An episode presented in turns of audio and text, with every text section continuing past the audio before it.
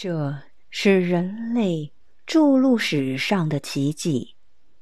短短三十年，中国让自己的公路里程翻了五倍，并且建造了世界上最大的高速公路网络，铁路里程超过十二万公里。